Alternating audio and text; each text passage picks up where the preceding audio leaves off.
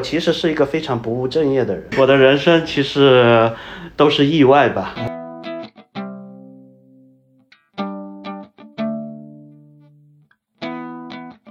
他让我补偿他三百块钱人民币，嗯我没有同意。第二天，他就带着两个持枪的壮汉到了我办公室。我老婆说这个地方太危险了，我要去保护我老公。然后他当时就买了票就过来了。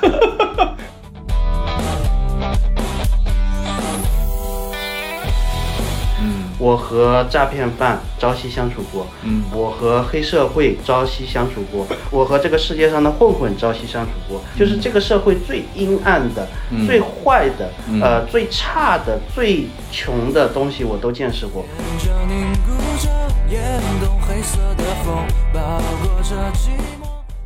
极致是我的一个追求目标，嗯我做什么事情我都要做到极致。原来改变的只有咖啡苦涩，我知道你的改变。对我而言，其实没有什么喜欢不喜欢，没有喜欢不？没有喜欢不喜欢，嗯只有做与不做。该明白你的寂寞，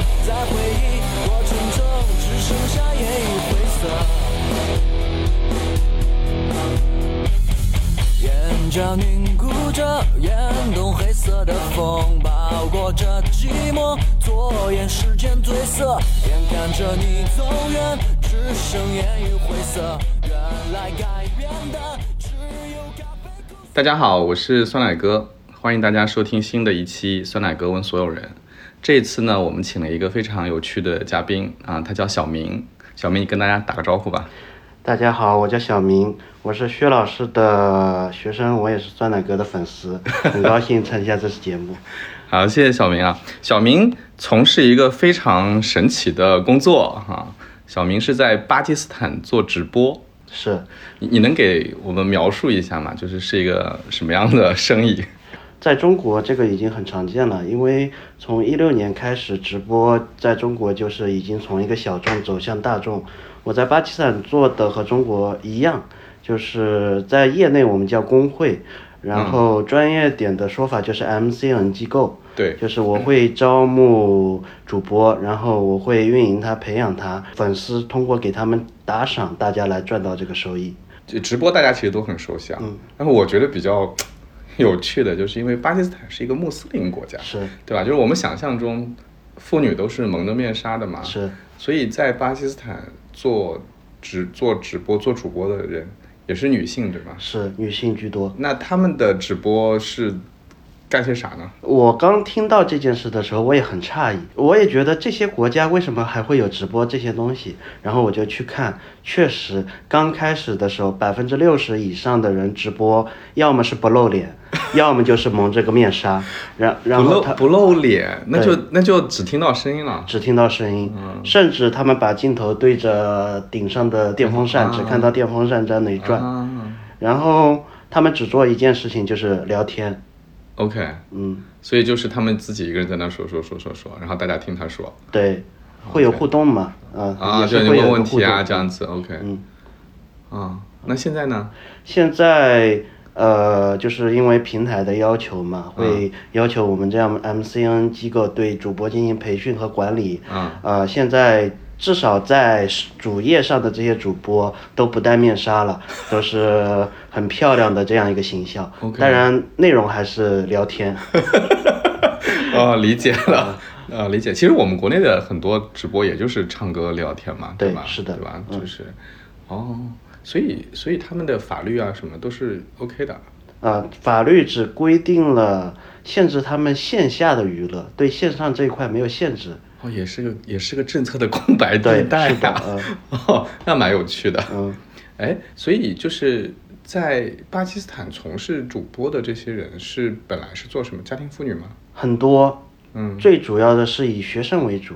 哦，学生为主。对，因为学生一些大学生，他们本身思想会比较开放，见识的也比较多，然后他们也是需要一些呃收入来源，所以他们是主力。然后还有一些是家庭妇女，呃，再然后就是其他各种行业的一些兼职。哦，所以其实大部分还是兼职的工作，是自己本来还在做这件事情。是的，哦，这样子。哎，我我我很好奇啊，就是小明为什么会想到去巴基斯坦做直播呢？就感觉好像是一个不太会想到的事情。啊，这其实如果要说的话，就要往前推很久了。啊好，没事，我们我往前推。的 我的人生其实都是意外吧，啊，都是意外，啊，都是意外。那就得从我毕业之后开始做的第一个工作说起。第哎一份工作，我问一下，你毕业的时候是大概什么时候？一二年毕业之后，我是呃进了一家国企。嗯其实我出生在江苏溧阳，是一个很富裕的小县城。嗯然后父母也都是呃当地的公务员，就是嗯家庭是很普通的那种小康家庭吧。嗯然后一路成绩也不错。嗯呃，然后读的是重点高中，进的也算是一个不错的大学。嗯然后按部就班的大学毕业之后进了一家国企。嗯呃，在国企里干的也不错。嗯呃，我干了三个月就升了一个小 leader。哦啊，这么快但是故事就从我工作一年之后开始改变了。嗯呃，当时是家族里面的一个长辈，嗯他说想培养我，想带着我去做建筑安装，因为他是做工程的嘛。建筑安装，对，嗯，然后但是现在回想看来，他只是需要我去帮他干活。就需要一个看上去嗯还应该可以干的人帮他去帮忙。啊然后我嗯就去了，我就呃离开了国企，我就到了工地上。OK，前三个月我是在工地上，呃，做很很苦力的活，嗯就是搬钢筋这个工作我干了三个月，哦然后拎灰桶我又干了三个月。当然，同时我也是在学造价、学预算，就这样慢慢的起步。我在呃建筑这个行业其实是干了八年时间。哎，我想问一下你，当初在国企里干得好好的，你长辈跟你说要培养你，你就去了，还要干那些搬钢筋啊、搬灰桶的活儿，嗯，就愿意干这些吗？我觉得我最大的特点是我目标感很强。在我三十岁之前，我的目标感来自于我知道我不要做什么。三十岁之后，我知道我要做什么。那为什么我从国企离职？其实我干得很努力，干得很好，三个月就做了 leader。然后我花了将近半年时间带领我们这个团队，呃，把我们这个部门的整条整套体系都给建立起来了。嗯在国企嘛，你也知道是呃比较稳定的。嗯我认为这套体系继续沿用下去，至少三到五年，甚至五到十年都不会有太大的变化。嗯，所以对我来说，我需要改变。那么正好有这个机会，我就毅然决定去了。你就是其实挺爱冒险的，就是想去。我挺爱折腾，嗯嗯、然后我就去了，然后就是从最基层开始干起，嗯这样一干就是一二年，其实是到一九年，就是七年时间七年都一直在工地上，其实是。在工地上。OK，然后我也是从最基层慢慢的到最后，相当于这家公司的总经理。总经理。啊、嗯虽然当时长辈是想让我去干活，嗯啊、其实这七年我也没拿什么太多的工资，但是实际上我也是被培养出来了，明白。啊、然后又到了这个当口，嗯。呃，我非常清楚我不能再做建筑了，嗯。呃，基于两点原因吧，就是我觉得中国的城市化进程，嗯。其实已经过了拐点，会慢慢的放缓脚步，嗯，那么造成的需求就会越来越少，嗯。那么会产生两点我觉得重大的影响。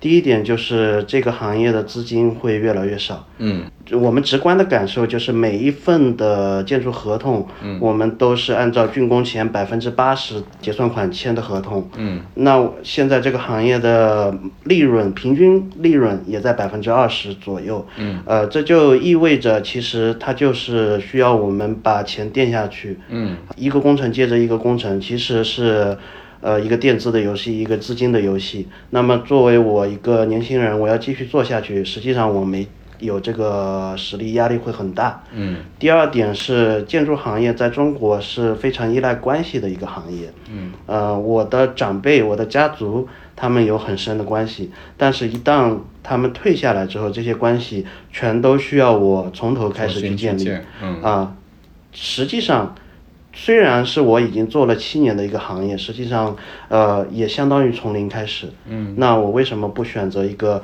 更朝阳的我更喜欢的行业呢？所以当时我就坚决的决定我要离开建筑这个行业。离开建筑啊，但是我做了七年的建筑，我又不知道我能做什么，也是一次机缘巧合，在一六年的一月份，那是一个冬季，快过年了，就是工人们早早回家了，我留在长沙，我一个人要收工程款，那一年收的还不错，手上已经有一笔钱了，收了一笔钱，啊，收了一笔钱了，呃，一个人在长沙又无聊，我就一次偶然的机遇，我就看了直播。其实我一开始是以一个用户的身份进入直播这个行业的，呃，玩了一段时间之后，哎，感觉这个行业还不错，啊，似乎我可以做一下，啊，现在想想其实很天真。哎，你你判断不错的这个理由是什么？来钱快。啊啊，就是看到有很多的流水，有很多的流水，而且是直接和钱接触的啊。这么多年的商业经历吧，让我觉得离钱越近的生意肯定是好生意。明白啊，然后我就觉得这个行业不错，而且似乎没什么难度，无非就是招人，然后培养人，然后我就开始从一六年开始就是兼职创业。做直播这个行业也是类似于 MCN 这种机构，就签主播，然后上平台去。是的，OK。然后我就是兼职创业两年时间，从一六年到一八年，嗯，中间呃也算是至少流水是做起来的，在我们高峰的时候，一个月已经突破一百万人民币的流水了。OK。我们在北京有了一个工作室，在长沙也有一个工作室，长沙的工作室有六百多个平方，嗯啊。然后，但是到了一八年的时候，因为我的这个创业原来只是一个玩票的性质嘛，对，呃，后来慢慢的做做大了，占据了我很大的精力，呃，势必和我的主营业务就产生了冲突，对，呃，那时候我其实已经是这个公司的总经理了，嗯，啊，嗯，我我加入这个公司的时候，我们一年最多只能接一个项目。嗯，但是那一年就是一八年的时候，我们同时在建的项目有十三个。哇，啊，嗯，呃，不能说完全是我的功劳，嗯，呃，我也起了很大的作用。我的主营业务那边的所有人，大部分是家里亲戚，他们就开始反对我。啊，不让我继续做我的觉得你这个总经理不务正业，不务正业。然后，因为我已经非常清楚的知道我不要什么，我不要做建筑了。嗯，我就当时下了一个比较艰难的决定。嗯，啊，我把我的主营业务全部割裂开来。当时我有两家公司，嗯，就是我已经是公司的法人了。嗯，呃，其实算是我已经开始接班了。嗯，一家。消防实业有限公司一家建筑劳动公司，我把它拆成了一个一个项目，然后都给了公司的元老。哦。嗯，然后呃，我和公司之间还有两百万的账务没有算清楚。嗯。嗯，我当时也是为了快刀斩乱麻，嗯，直接不算了，这两百万我认，我就背着两百万负债离开了这家公司，然后。我个人资产当时有一千五百万，嗯，呃，车子啊，房子啊，我也是全部给了我的家里人。也就是说，我背了不但是净身出户，我背了两百万的负债，我就离开了建筑行业，我就毅然扎身进了我的直播行业。但是新的问题又来了，嗯，呃，原来。我有充足的现金流可以支撑我去做我的直播公司，但是现金流一旦断了，我摊子铺的其实已经很大了，我发现就是维持不下去了。这个现金流是用来就是比如说要去打榜啊，公司日常的一些开支啊，我们有工作室有员工这些主播的一些基本的工资，嗯，打榜其实我们也不打榜了，我们主要是。培养主播就是不捧主播，是这样的一个模式。就靠他自己就吸引人嘛。对，我们会 教他怎么去做，然后陪伴他，然后就是督促他，主要起到一个经纪人的这样的一个角色嘛。OK。当时就支撑不下去了，因为前面我有充足的现金流。嗯。其实摊子铺的蛮大，在北京有一家工作室，长沙有一家工作室。嗯。那时候巴基斯坦公司已经成立了，哦，那时候已经，这就讲到为什么会做巴基斯坦。对啊，因为进入这个行业了，就会进入这个圈子了嘛。嗯。因为进入这个圈子了，就会接触各种各样的人。嗯。然后有一天，我的一个大学舍友，嗯他其实也是玩票性质，在我这个公司投了一点小资，占了一点小股份。嗯他去超市、遇到了他的初中同学，嗯两个人好久不见了，就聊上了。对哎，你最近在干嘛？哦，我刚从呃某某大厂跳到了某某直播公司。哎，嗯你到了某某直播公司，哎，我我正好投资了个、呃项目，也是做直播的。嗯。然后这么一聊，他说：“哦，我在巴基斯坦做直播。啊，原来巴基斯坦也有直播啊，就是在这种机缘巧合一下聊嗯。聊起来了。聊起来之后，我觉得不错，是个机会，因为刚开始嘛，嗯然后我就去巴基斯坦投资了一家公司，然后当时。呃，面临资金流断裂的时候，在北京有一家公司，嗯在长沙有一家公司，在巴基斯坦有一家公司。我本人正好还在印度，准备在印度开一家公司。当我和我老婆就是睡在印度的床上的时候，我们在床上躺了三天，嗯，就是不愿意起来，不知道怎么办。为为什么？为什么？因为就是资金流已经枯竭了，哦不知道自己该该怎么办。当时是我老婆提醒了我，她说我们回去吧，嗯然后把国内的公司关了，你去巴基斯坦，因为巴基斯坦当时是亏损最小的一家公司，仅此而已。嗯，然后我们就收拾东西从印度回了国。是因为那个时候国内的直播也不好做，是吧？对，我记得那个就什么王思聪的那个公司，那时候还说破产了什么之类的，是吧？王思聪的熊猫平台，对在我去巴基斯坦的那一年破产了。嗯。然后他还投资了一家 MCN 工作，叫小象互娱，就在我公司的隔壁，所以他 我开五千，他就开一万挖我的人，就 已经内卷非常严重了，竞争非常激烈了，国内的直播行业其实很不好做了。已经很不好做了。呃，然后我们就离开了印度，回了中国，把公司都一个一个关掉。那印度也不开了。印度也不开了，幸亏没有开。嗯如果当时开下了，第二年就遇到印度封杀三十二个中国 APP 这样的事情。对对对对，什么字节什么对都都都封杀了。嗯，对，包括我现在所合作的所有平台也都在被封杀。还是巴铁比较靠谱，是对吧？，是的。嗯，然后就是当时真的是已经一分钱都没有了，只有负债。我偷偷的问我妈妈借了五千块钱，买了一张机票。那时候我的老婆已经没钱给她买机票了。嗯呃，我们就商量她回老家待几个月，嗯我自己先去巴基斯坦。我就拿了这五千块钱买了张机票到了巴基斯坦。嗯这是我第二次踏上巴基斯坦的土地。第一次去的时候，我就待了两天，嗯带了一个人，嗯，给了他钱，我就走了。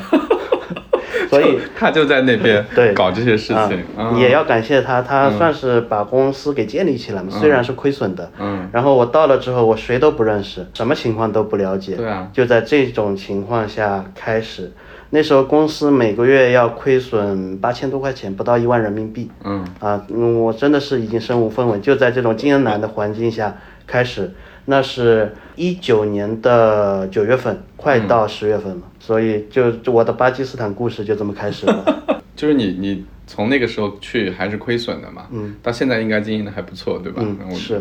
听你说人还挺多的，那这个只是怎么过来的呢？因为我一直比较喜欢折腾，比较冒险。那么相对的，我既然选择了这样的生活，我必须要有一个强大的内心。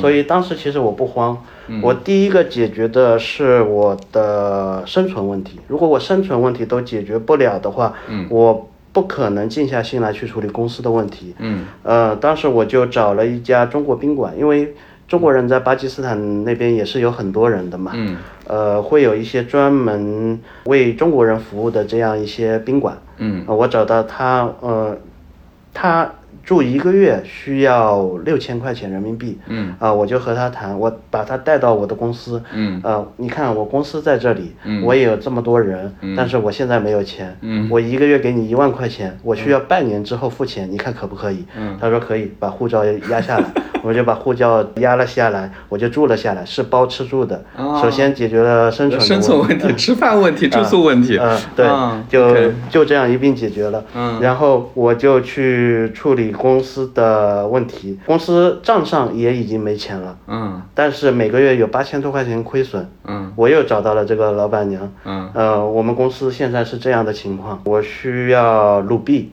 嗯。啊、因为当时是花卢币的嘛，嗯。正好老板娘她会做一些这些货货币兑换的生意，真的老板娘呃对我也挺好老，板娘就是那个宾馆的老板。宾馆的老板娘，她答应了，她给我了一笔资金，我就资金问题就解决了。嗯第三步，其实公司亏损的原因在于团队。嗯。嗯，就是当时呃，国内有派过去的那个人把公司建立起来，因为他也是第一次去，嗯。他对巴基斯坦人不够了解，情况也不够了解，嗯。他能做的方法只有说我招到一个人，然后嗯。通过这个人帮我的团队去配齐，那就产生了一个问题，这些人都很抱团。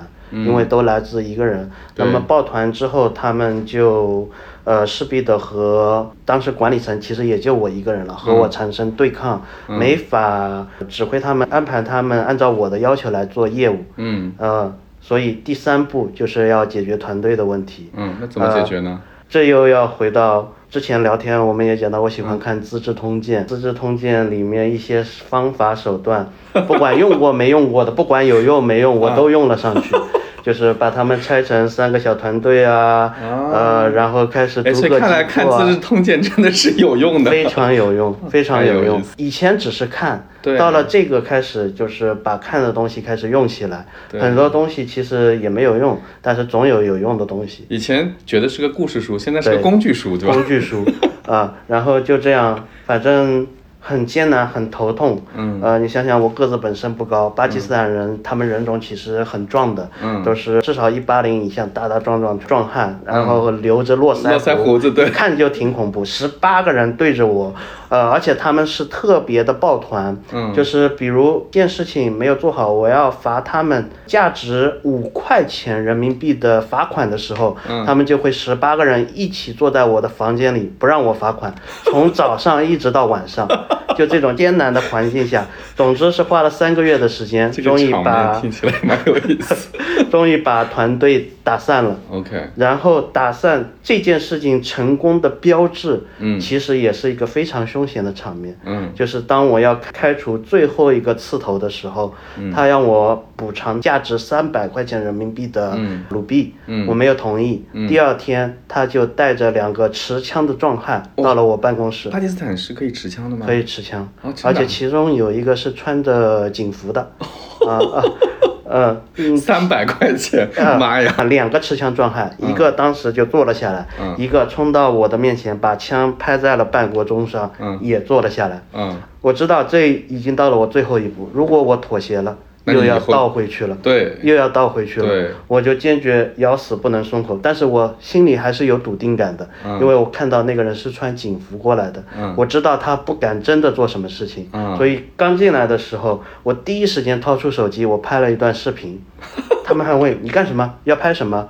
呃，我说我拍给我妈妈看看而已，你们别紧张。嗯啊、第一，他们穿了警服进来；第二，我拍视频的时候他们很紧张。嗯，当时我其实已经定下心来，啊我知道不会，他们真的不用用会干什么。这个来判断一下，他们还是怕的。对，还是怕的。然后就从早上九点钟一直堵到晚上就是凌晨三点了，他们真有空啊，我觉得。哎，所以这个巴基斯坦收入真的还是蛮低的，很低，嗯。非常低，三百块钱可以干，三百块钱，可以可以这么干。嗯、是的，最后他们没熬过我，嗯。最后他们走了，最后是我胜利了。看谁熬的久。对，看谁熬的久，啊、嗯然后呃就这样，呃这件事情标志着我把团队问题解决了，随之而来的就是公司终于盈利了，不亏损了。嗯当然这只是解决公司生存的问题，嗯并不能改善现状。嗯呃，然后就是经过差不多。呃，又经过半年的寻找和等待嘛，嗯呃，是找到了一个新的机会，就是，呃，从 MCN 机构找到了现在我们的主营业务，嗯。然后公司就开始快速的增长，嗯。然后是花了一年半的时间，应该是从零收入、嗯。一直做到每月突破一百二十万美金的这样一个收入。哇，每月一百二十万美金，每月一百二十万美金好厉害这样的收入，好厉害。一九年九月份去嗯，二零二一年六月份回来的，这中间将近两年的时间，我是呃一直都在巴基斯坦。那你老婆也去了，后来是吧？呃，是就是那次嗯拿枪拍在我办公桌上的时候，我拍了视频发了给我老婆，我老婆说这个地方太危险了，我要去保护我老公，然后她当时就买了票就过来了。要要怎么保护你啊？我老婆是内蒙人嘛，内蒙人比较彪悍。呃，我们还在国内的时候，在酒吧嗯和人家起起了冲突。嗯呃，我老婆从后排冲到前排，把我们都挡在了身后，上去就踹了人家两脚。你这个让我想起了那个什么，就是就是邓文迪帮默多克，是有人去袭击默多克，然后邓文迪上去直接拍了那个人，好厉害啊！你们这个你们这个夫妻都挺厉害的。是，嗯，那你那你现在就是除了直播以外，还在巴基斯坦做点什么其他的事情吗？呃，是今年五月份开始做电商。嗯啊，因为就是直播经过了一段一段快速增长之后，其实是暂时到了一个天花板。我们要继续增长的话，其实是看整个大盘，大盘增长我们才会增长。那我们肯定要寻找新的增长点。嗯。我们第一个，呃，第一个方向想的是去其他的国家，所以在今年一月份的时候，其实我们是去了孟加拉做同样的事情，嗯。呃，增长也非常快，我们花了三个月的时间，单月收入已经突破了三十万美金，嗯。但是到五月份的时候遇到了一次很严重的危机，因为毕竟确实穆斯林国家还是有风险的，嗯就是因为国家政策的原因，把整个直播行业给打掉了。啊，当时我们在孟加拉有十三万美金被压着，到现在还没有解冻。啊，然后巴基斯坦这边的平台方，嗯，呃，因为看到了孟加拉这么大的危机，嗯，呃，也暂停业务也暂停了两个月的时间。呃，我们当时公司其实挺危险的，就是如果业务不能恢复的话，按照我们现在的情况，可能只能撑三个月时间。嗯啊，然后我们就我非常果断的去做了一些动作。嗯呃，我记得是十六号知道了我们的业务要暂停，十八号我们就裁员了五十个人，就已经全部离开了，把公司的费用成本降低了三倍。嗯啊，这种情况下我们能够支撑九个月以上。嗯啊，然后好在两个月之后，巴基斯坦业务又恢复了。嗯啊，正是因为这一点，我们感受到直播这个风险性很大。嗯随时会出问题，我们必须要找到一个更加可靠、更加持久的业务，所以我们开始做了电商。嗯呃，这是因为改善到了主营业务的危机，嗯。另一方面是因为呃，我们考察了一下巴基斯坦的市场，嗯。巴基斯坦零售每年是有一百五十亿美元的这样一个份额，嗯。但是电商比例只占到百分之一点六。，OK，啊，然后背后还有一个就是巴基斯坦的智能手机保有量嗯。现在是只有百分之二十，会有很大的增增长空间。嗯。呃，之前停滞了一段时间，是因为巴基斯坦的外汇储备它是很低的，只有几几百亿美元，嗯呃，不支持它去进口这些智能设备。嗯但是从二零二零年开始，很多手机大厂是在巴基斯坦当地设厂，当地生产的啊、嗯所以未来其实他们内部就是不用进口就能解决这个智能手机的问题，未来会迎来一波快速的增长。那对于电商肯定是一个非常利好的一件事情，所以我们决定做电商。所以就是其实也是你会看到，就像中国移动互联网过去十年那种飞速发展，然后带来很多新的机会，对吧？觉得巴基斯坦也会也会走这样一条路。是的，嗯，OK。我们聊一点就是非工作的啊，但是跟工作还是相关的啊。是，就是我觉得挺少有人像你这样，就是你看，就是首先行业跳跃特别大，是对吧？从先是从国企去了，去工地上干活，然后又从建筑行业到直播行业，这个跨度非常大。很多人会会开始问这个问题：说我去一个新行业，我也没有资源，我也没有能力，对吧？我也不知道自己行不行，就大家就会犹豫嘛，就会觉得过不去嘛。但是你你是哗的一下就过去了，对吧？包括你将来可能还会做完全不一样的行业，是吧？嗯你是为什么可以下这么大的决心，这么快的行动呢？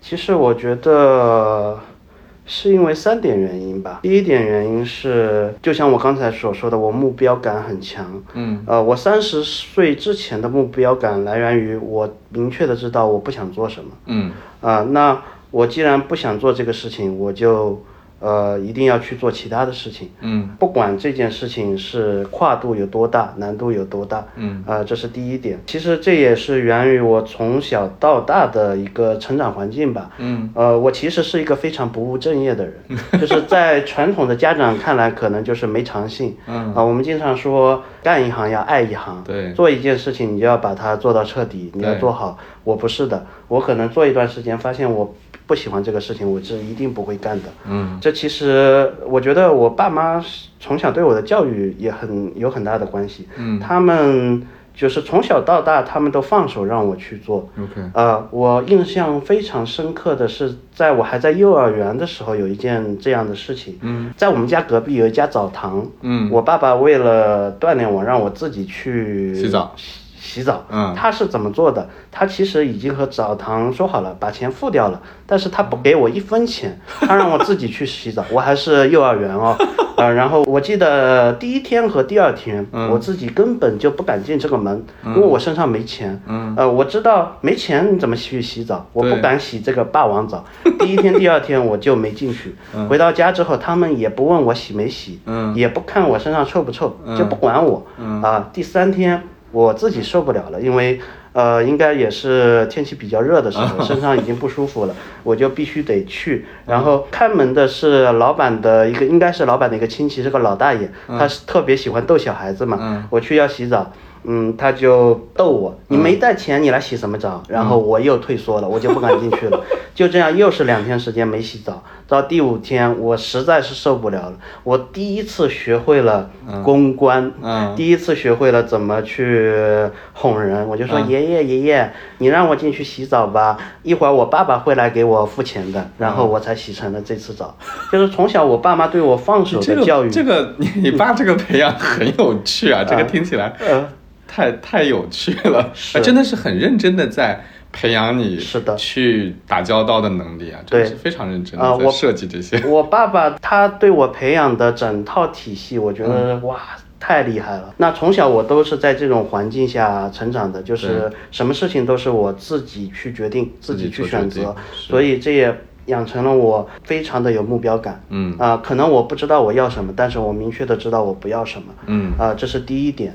第二点就是，呃，我觉得是我认为没有解决不了的问题。嗯啊、也是因为这种教育下，从小到大，我经历过各种各样，可能当时让我感觉，呃，难堪，甚至我痛苦的事情，但是最后都解决了。所以现在其实不管多大的事情，多大的未知，在我认知当中，我觉得没有解决不了的问题。当然，为什么有这一点？除了父母培养之外，我觉得还有一点就是我母亲这个家族，他们是信仰基督教的。嗯从小我在基督教这个环境里熏陶。你你也是教徒吗？啊、虽然我现在我自己不是教徒，你不是啊、嗯我不是教徒，但是我印象特别深刻的是复活节这一点，嗯就是当耶稣被钉死在十字架上之后，三天之后他就复活了。对所以在我的潜意识里一直有这样的一种观念：嗯任何困难，任何再糟的局面，你等三天，过三天之后 就不是问题了。哎我对我来说，就是当我面对困难的时候，困难的时候我会对等三天。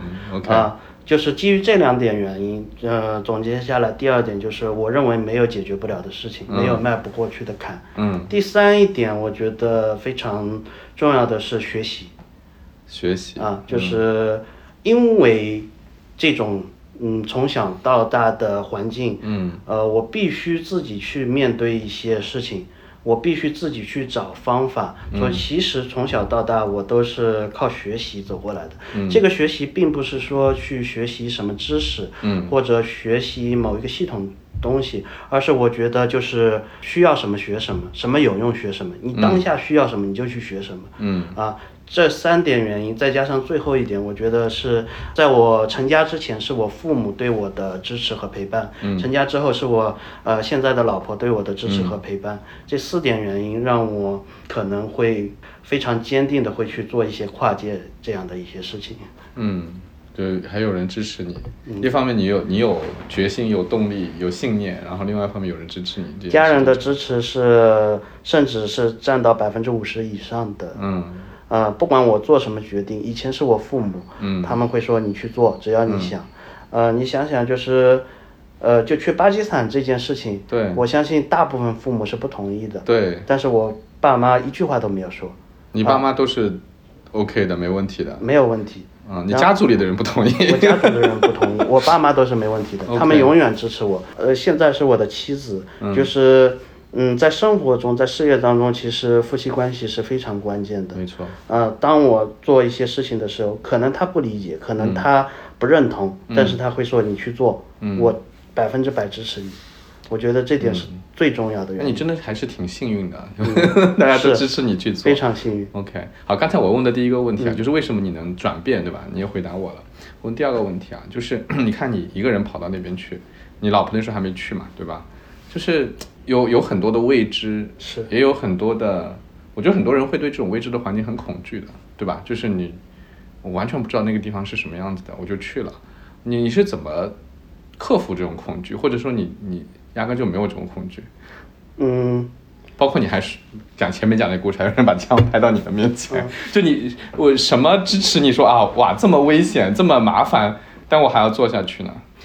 我觉得面对这种未知恐惧，能够淡定，或者像您说的不再恐惧，这是一个结果。嗯这不是一个必然的事情。为什么我会这样？是因为我前面折腾的足够多，嗯啊、我见过世面，嗯呃，这个见世面不是说你见过多少好的东西，嗯呃，多少贵的东西，多少高大上的东西，而是我见过最艰难的事东西，最坏的东西，最阴暗的东西。嗯我和诈骗犯，呃，就是朝夕相处过。嗯呃，我和黑社会朝夕朝夕相处过，我和我和这个世界上的混混朝夕相处过，就是这个社会最阴暗的、最坏的、呃最差的、最穷的东西我都见识过。嗯这让我觉得没什么可怕。总结来说，就是还是折腾的足够多吧，嗯 见识的足够多。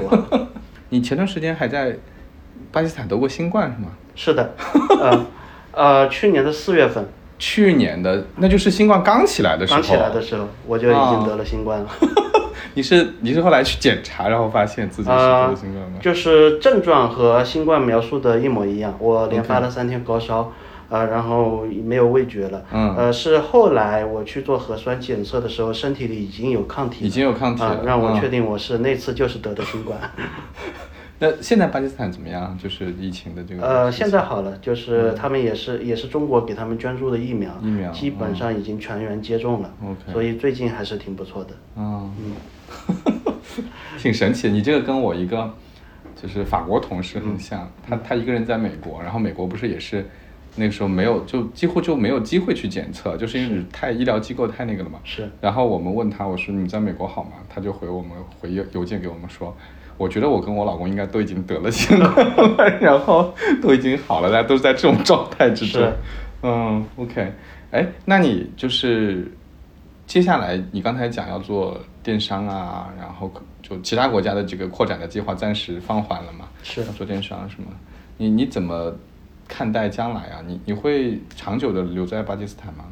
呃，不会。嗯当我踏上巴基斯坦土地的第一件事情，嗯我想的就是怎么离开。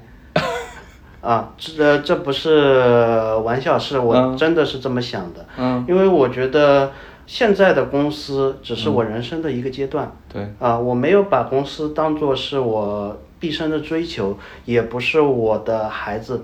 我我会觉得它就是我人生的这个阶段。嗯，呃，我给自己规划了是十五年的时间，全心的做好我这个公司。我公公司叫神灯科技，就是啊阿拉丁的神神灯这个啊神灯。嗯那十五年之后，我会继续的去折腾，嗯，呃，去做我想要做的事。那也不知道是在哪里。一不知道是在哪里。哎，那就是我想问问啊，就是对你来说，人生当中最重要的东西是什么？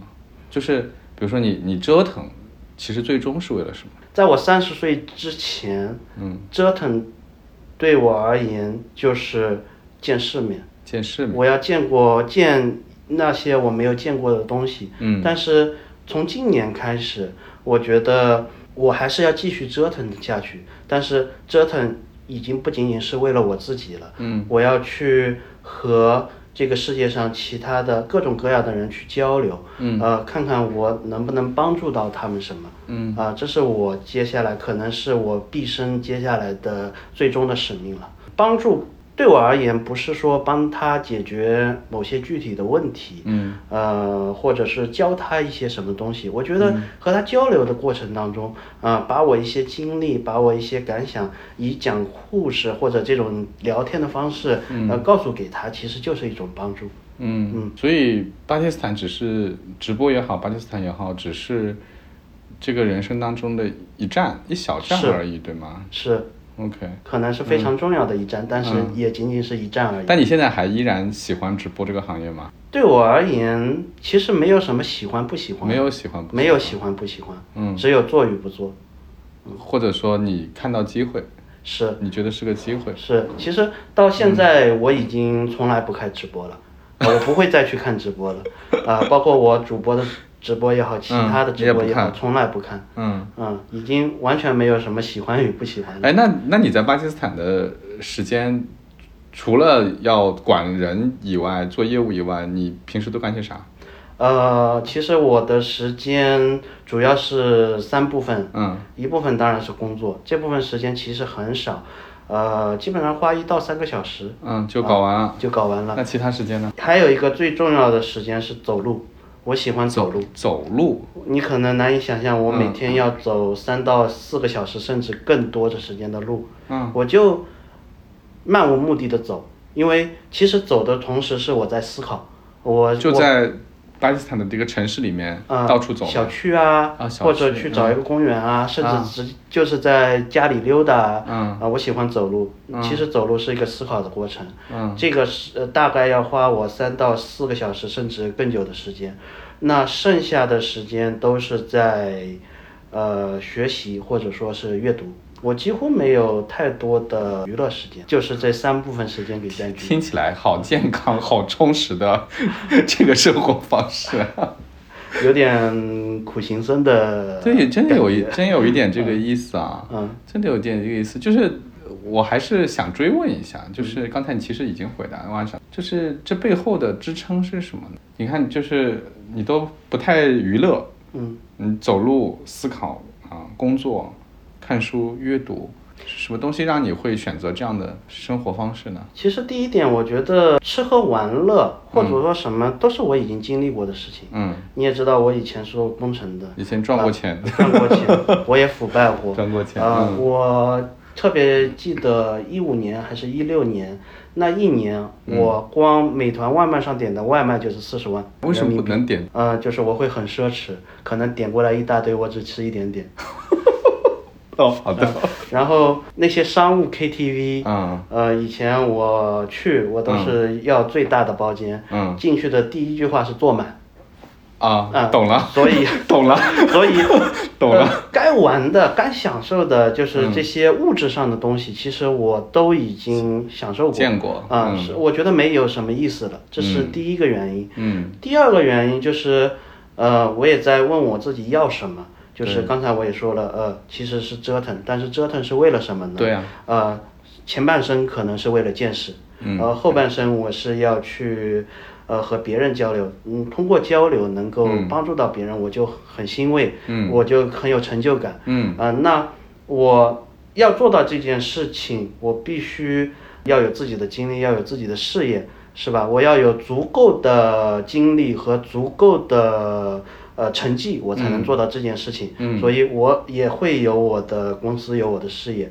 那为了把这个公司事业做好，我就得不断的去学习。我觉得是这样一个逻辑逻辑关系吧。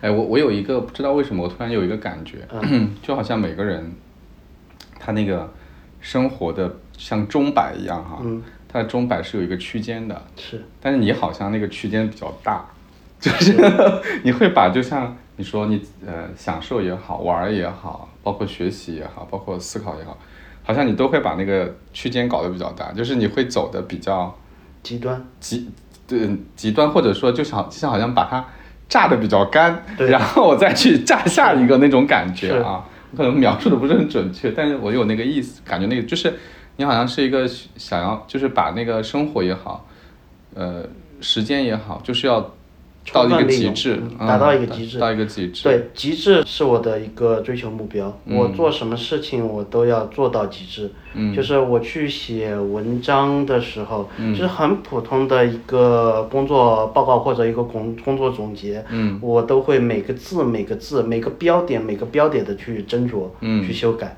啊，嗯这是确实我是比较追求极致的。嗯但是其实这在工作上其实不是一个好事情。不是一个好事吗？不是一个好事为什么呢？因为我觉得工作，呃，完成比完美要重要。对，如果你过分的追求完美的话，会影响进度，嗯，嗯，影响整个发展。但是你还是会情不自禁想要追求完美一些是。的，呃，我个人我是追求完美的，呃，所以我现在其实公司管理、呃、生活一方面，我其实现在已经不追求是物质的生活了。那在工作上面，我会比较放手，嗯就是我每天也只花一到三个小时的时间，嗯，因为我自己去做的话，说实话，现在业务我都干不好了，因为追求这个极致，我业务其实是干不好的。嗯，挺有意思。哎，我最后问一个问题，你你会建议我们？你觉得巴基斯坦好玩吗？你觉得作为我们普通中国人去巴基斯坦有什么好玩的吗？呃，如果说从单纯玩娱乐这样的一个角度，没什么意思，嗯没什么意思。啊，真的是不好玩、又危险。嗯。在去年的时候，因为我们刚做这个业务，在内控管理上出现了一些问题，嗯。我们单笔被一个客户给骗去了七万美金。嗯。啊，当时这笔钱对我们的压力还是损，这笔钱的损失对我们压力还是很大的。嗯。然后呃，我当时也是病急乱投医，想去解决这个问题，嗯。就通过不知道多少道的关系，找到了一个当地的大佬。嗯。嗯，然后想通过这个大佬帮我解决这个，然后我记得是晚上九点钟，天已经很黑了，啊。我被拉上了一辆面包车，啊，然后这个面包车窗户都是被封着的，啊然后就开开开开，我也不知道开到哪。嗯下车之后拿一个黑布把我的眼睛蒙住，然后就把我走了大概十分钟到了一个地方，嗯啊，脚下路我感觉不平整，嗯然后嗯嗯，我的面罩被拿下来的时候，我看到是。两栋烂尾楼，烂尾楼中间有一个小过道，它是有一个铁门封上的。嗯把铁门打开之后，我进去，旁边一边站了一个，就是一看就是恐怖分子这种装扮的小弟，啊、手里一人拿了一把 AK 四七，嗯。然后我看过去，大佬就坐在废墟当中，啊一一个真皮沙发，他就坐在那里面前一个茶几，嗯。然后一把沙漠之鹰拍在这个桌上，啊，我想这回是真的找到狠人真大佬了。真大佬了，可以帮我解决我这个坏账的问题。嗯。聊下来之后，他觉得他说没问题，因为这个客户的联系方式和身份证我都有，都有啊，他嗯说没问题，在巴基斯坦没有我解决不了的问题。嗯然后我很高兴，当晚又给了他五万块钱，结果拿了这个五万块钱，五万美元，呃，五万人民币，又给了他五万啊五万人民币。结果他拿了这个钱之后，就再也没有联系上了。所以这个大佬也是个诈骗。对对对对对，哦啊，这种事情在巴基斯坦遇到了无数次，好多次。嗯，这这这这你描述的这个场景，就像我们看《碟中谍》电影一样，是的对吧？里面有很多这种嗯，但是没想到这个结尾是这个结尾是这样的，嗯 呃，好好玩啊！这就呃真的是一个，好像感觉特别混乱，但是又很有趣的地方是，的还挺危险的，挺危险的。你你所以在那边中国人，因为我以前会看新闻嘛，什么最近好像还有被袭击的中国的一个什么公司，还是什么？在巴基斯坦的袭击其实分两类，嗯一类是国际政治层面的，就是背后有人策划的。嗯今年就出现过两例，一例是中国的核电厂整个大巴被被炸了，啊对对对就是这个啊还有一个袭击案例也是因为这个政治原因。OK，呃，第二个就是本地，因为巴基斯坦太穷了，人口又多，他们失业率很高，嗯。他们的民众其实生活得不到保障的，对。所以这些抢劫啊、呃盗窃啊、都就会很多，嗯。所以确实也还挺那你挺危险的。们在那边，你们又有经营这种还跟现金有关的业务，那你们是要有一些安保了。对，我们会雇安保，那边的安保也挺便宜，嗯呃，一个持枪的保安，嗯一个月一千块钱不到。一个月千块钱人民币自带枪支自带枪支，自带自带枪支弹药。如果需要二十四小时保护，其嗯其实请一组两个人就够了，花一千多块钱请两个人就够了。挺好。嗯哎，那所以正好问聊一下那个巴基斯坦的物价啊，嗯就是你刚才给了我一些数字，听起来都很小嘛，就是那个为了三百块钱可以带个枪从早上做到晚上的那个，就是一个巴基斯坦人，或者说不要说巴基斯坦人嘛，就你嘛，就正常的开销一个月在巴基斯坦要多少钱？呃，我的开销其实在和国内差不多了。嗯因为巴基斯坦是这样，这也是这个国家穷，嗯呃，嗯，老百姓的生活很差的原因。嗯就是他们原生态的东西都很便宜，嗯比如说牛羊肉、鸡肉、蔬菜、这些都很便宜。嗯只要是经过工业加工的东西啊都很贵，嗯呃，价格是比中国还要贵的。，OK，啊，所以其实嗯，要么你就是花的钱和消费和中国其实差不多，嗯甚至还要更贵。啊，因为你要享用到一些现代的生活，那就很你肯定要、嗯就很贵。嗯要么你就生活的很苦，嗯啊，但是他们的收入也很低，所以大部分人过得还是挺辛苦的。嗯嗯但是从见世面这个角度，我非常、呃推荐大家去巴基斯坦走一走，你会去见到不一样的世界。呃，会见到主要是什么跟中国的不同？你觉得什么是有意义的，让大家可以见到的东西？嗯，要我具体描述，其实我描述不出来，描述不好。嗯我就举一个讲一个小故事吧。好，呃，就是呃我们中国人，比如说一个团队接了甲方的一个单子、一个项目，嗯，呃，中国人是这么去做的，呃，甲方我要做什么什么东西，嗯。中国人好，中国人立马回去，呃，一天时间做出了一个版本一点零，对。然后送给甲方，嗯。甲方我要的根本不是这个东西，我要的是什么什么什么，回去再重好，中国人再回去，嗯。呃，又花了一天时间做出了一个二点零嗯，交给甲方，甲方一看。这也不是我要的，我要的是什么什么，嗯。这样不断的去迭代，最后，嗯啊，甲方很累，好吧，就这样吧，甲方妥协了，嗯。然后中国人中国人干的也不开心，这什么甲方啊？嗯呃，一会儿这个主意，一会儿那个嗯主意，嗯这是中国人。嗯。那么南亚人，嗯。呃，是整个南亚人，包括巴基斯坦，包括印度，他们是怎么做的呢？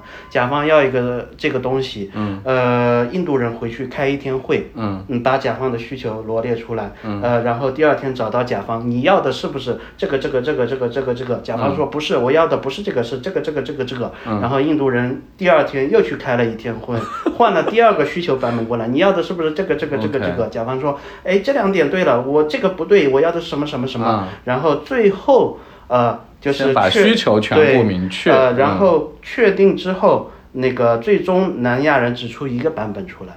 啊，这个就是最后大家可能都会满意的一个东西。巴基斯坦人也是这样的。巴基斯坦也是这样，所以呃，我们会看到巴基斯坦人很啰嗦，嗯。你感觉他很懒，他怎么老是不去做啊？他很啰嗦，你怎么这么多问题啊？就是在聊天的时候，巴基斯坦人给我发一个 Good morning，、我回答 morning，他会问你，你为什么不和我说 Good morning？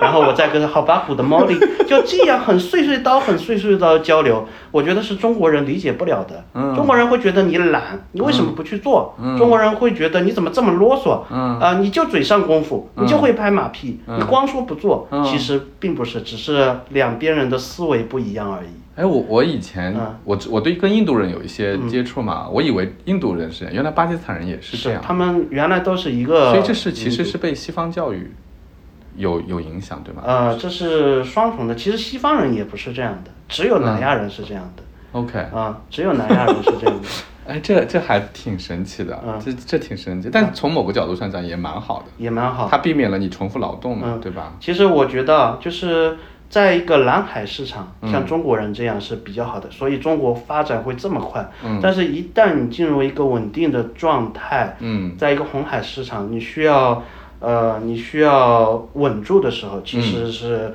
呃南亚人这种会更好。所以现在硅谷大部分好多都是印度人，也有巴基斯坦的，我看对，也有巴基斯坦、南亚印度 CEO 他们会、嗯。就是在这种成熟的体系下，他们会被比中国人更适合。嗯，挺有意思，挺有意思，我觉得中国是我的性质，对中国，中国，中国马上也会进入这种阶段嘛，可能就是从一个青壮年进入一个相对老态的稳重的状态。嗯其实中国人也需要一些改变，需要、呃学习一下南亚人的做法。是是，哎，那个。我觉得差不多了，嗯嗯，差不多。谢谢小明今天跟我们讲这么多，我觉得挺有意思。好，谢谢小明，呃那谢谢小明，谢谢好，拜拜。拜拜。